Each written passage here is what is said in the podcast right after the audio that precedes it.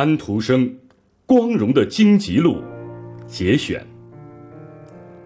人类呀，当灵魂懂得他的使命以后，你能体会到在这清醒的片刻中所感受的幸福吗？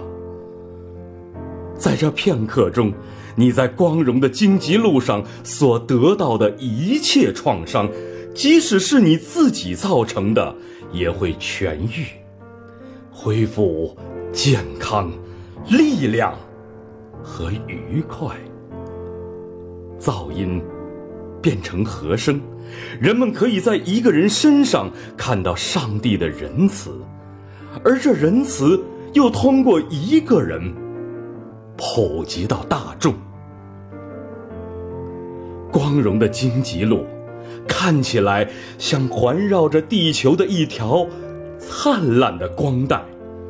只有最幸运的人，才会被送到这条带上行走，才会被指定为建筑那座连接上帝与人间桥梁的没有薪水的总工程师。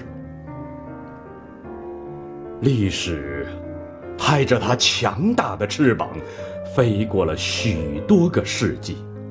同时，在光荣的荆棘路上的这个黑暗的背景上，映出许多明朗的图画，来鼓起我们的勇气，给予我们安慰，促进我们内心的平和。